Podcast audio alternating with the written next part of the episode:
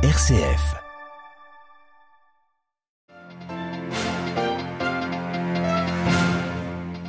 Vocation pastorale, figure du prêtre, le pape François prodigue ses conseils aux séminaristes français qui effectuent un pèlerinage à Paris à partir d'aujourd'hui.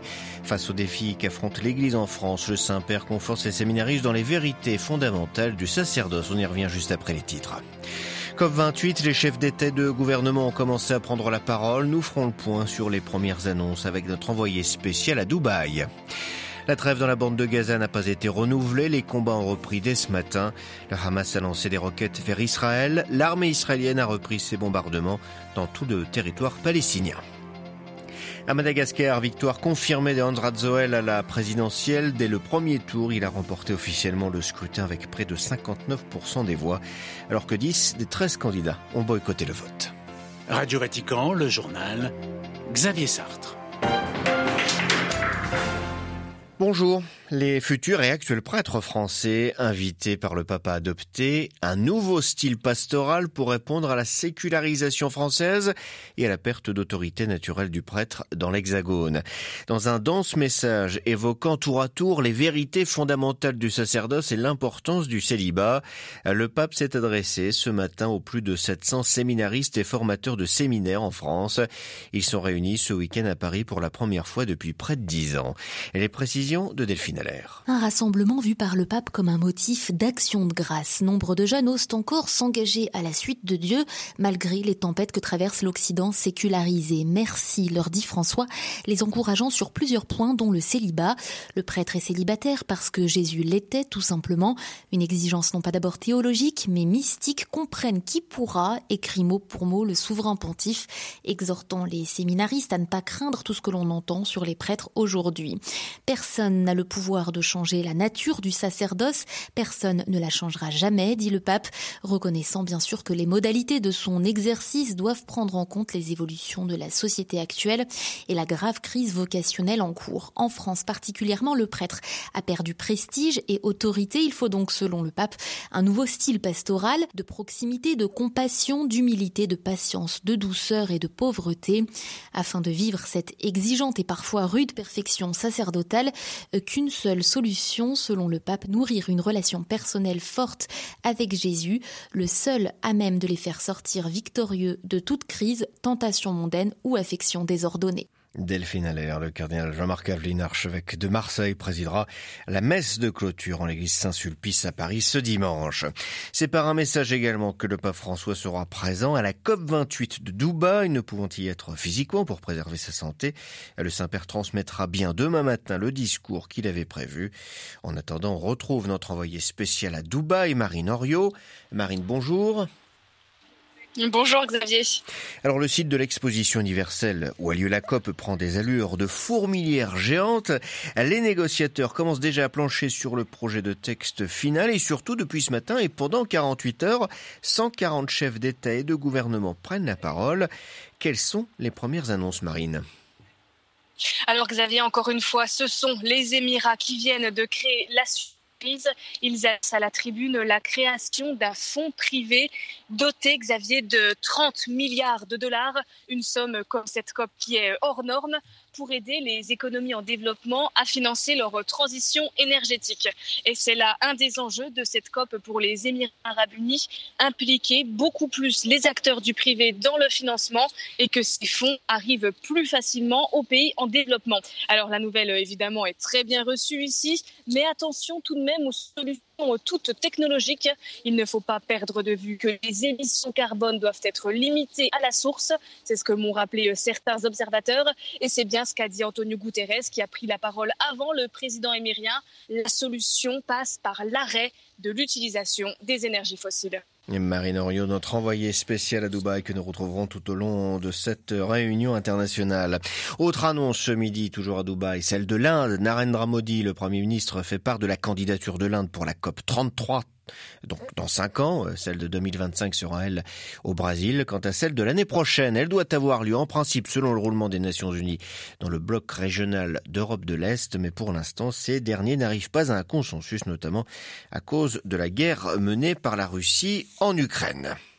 Fin de la trêve dans la bande de Gaza après la libération de six otages par le Hamas hier et celle de 30 femmes et enfants palestiniens par Israël. Les bombardements ont finalement repris sans que la trêve ne soit donc prolongée. À Tel Aviv, Julia Galancia. Une semaine de pause tout juste et la guerre reprend. À 5h44 ce vendredi matin, un peu plus d'une heure avant la fin de la trêve, les sirènes d'alerte résonnent dans le sud d'Israël. Elles intiment les populations à se rendre aux abris. Les tirs de missiles reprennent. L'armée israélienne considère que le Hamas a violé le cessez-le-feu. Tzal reprend les combats dans la bande de Gaza. Les frappes aériennes se concentrent actuellement sur le nord de l'enclave palestinienne. 137 otages y sont toujours détenus par le Hamas. Si la communauté internationale dans son ensemble regrette la fin de cette trêve, Israël se dit déterminé à détruire le Hamas. À Tel Aviv, Julia Ganancia pour Radio Vatican. Et parmi ces réactions évoquées, celle du haut commissaire de l'ONU pour les droits de l'homme qui qualifie de catastrophique la reprise des hostilités. Le chef du CICR, le comité international de la Croix-Rouge, estime que Gaza va replonger dans un cauchemar. La situation humanitaire y étant plus que désastreuse, l'aide n'étant arrivée qu'au compte-gouttes ces derniers jours. Le Qatar, principal médiateur de ce conflit, exhorte lui la communauté internationale à agir rapidement pour mettre fin au combat. L'armée russe avance dans toutes les directions en Ukraine. C'est en tout cas ce qu'affirme aujourd'hui le ministre russe de la Défense, Sergei Shoigu, qui estime par ailleurs que les capacités de combat des Ukrainiens étaient considérablement, sont considérablement réduites après leur contre-offensive estivale. Cette semaine, l'OTAN affirmait en revanche que les forces ukrainiennes infligeaient de lourdes pertes aux Russes qui tentent d'avancer dans plusieurs secteurs du front. Nouvelle offensive du pouvoir russe, mais cette fois en matière judiciaire contre l'opposant Alexei Navalny, déjà condamné à 19 ans de prison. La justice russe l'accuse cette fois de vandalisme, ce qui pourrait lui coûter trois ans de plus derrière les barreaux. Alexei Navalny a commenté sur les réseaux sociaux, il lance une nouvelle procédure pénale contre moi tous les trois mois. L'issue ne faisait aucun doute, mais le résultat est désormais officiel. À Madagascar, la Haute Cour constitutionnelle a validé aujourd'hui les résultats de l'élection présidentielle du 16 novembre dernier. Un scrutin qui a vu la victoire du président sortant, Radzoal, dès le premier tour et qui ne fait que confirmer le fossé qui se creuse entre le président malgache et l'opposition, Olivier Bonnel. Oui, avec près de 59% des votes, c'est une victoire sans appel décrochée par le président malgache que Ange Radzoal avait déjà salué samedi dernier, se félicite tant que le peuple malgache avait euh, choisi la voie de la continuité, de la sérénité, de la stabilité. La Haute Cour constitutionnelle a relevé aussi un taux de participation d'à peine plus de 46%, une mobilisation en baisse par rapport aux dernières élections de 2018, signe d'un désintérêt massif des malgaches pour ce vote, pour un scrutin que beaucoup ont jugé joué d'avance. Rappelons que pas moins de 10 des 13 candidats avaient boycotté l'élection et 11 d'entre eux ont déclaré qu'ils ne reconnaîtraient pas ces résultats. La société civile malgache, comme certains corps dénonce un autoritarisme grandissant du président élu. Deux colonels de l'armée ont été placés en détention cette semaine, accusés d'avoir tenté de contester l'élection et de déstabiliser le pouvoir. Aucune manifestation, Xavier, n'a pour l'heure été recensée dans les rues de Madagascar, mais la population semble fatiguée, plus concentrée à essayer de vivre dignement dans un, dans un des pays les plus pauvres du monde. Olivier Bonnel. Grande confusion en Guinée-Bissau, mais l'état-major dit contrôler la situation après plusieurs heures de combat dans la capitale. Hier soir, des membres de la garde nationale ont fait irruption dans un commissariat pour libérer deux ministres qui étaient entendus pour des faits de corruption. Ces soldats se sont ensuite retranchés dans une caserne. Des forces spéciales sont intervenues, ont suivi donc des échanges de tirs. Ce matin, le chef des rebelles a été arrêté et les ministres retrouvés. Au Salvador, le président Naïb Bukele est très populaire grâce notamment à sa guerre contre les gangs et pourtant le voilà qui quitte son poste mois avant la fin de son mandat. Pas de scandale le concernant, juste l'ambition de l'emporter encore. Après avoir obtenu de la Cour suprême la permission de se représenter à la tête de l'État, le Parlement l'autorise maintenant à lancer sa campagne électorale en vue du scrutin de février prochain. D'ici là et à compter de ce vendredi, c'est la secrétaire à la présidence, Claudia Juana Rodriguez de Guevara, qui assurera l'intérim. Attaque hier soir contre un minibus transportant des civils qui rentraient d'une réunion politique en Irak dans la province de Diyala. Au moins 11 personnes ont été tuées, 17 autres blessées. Le véhicule a été touché tout d'abord par l'explosion d'une mine. Un tireur embusqué a ensuite ouvert le feu. Les autorités accusent l'organisation de l'État islamique d'être responsable de cet attentat.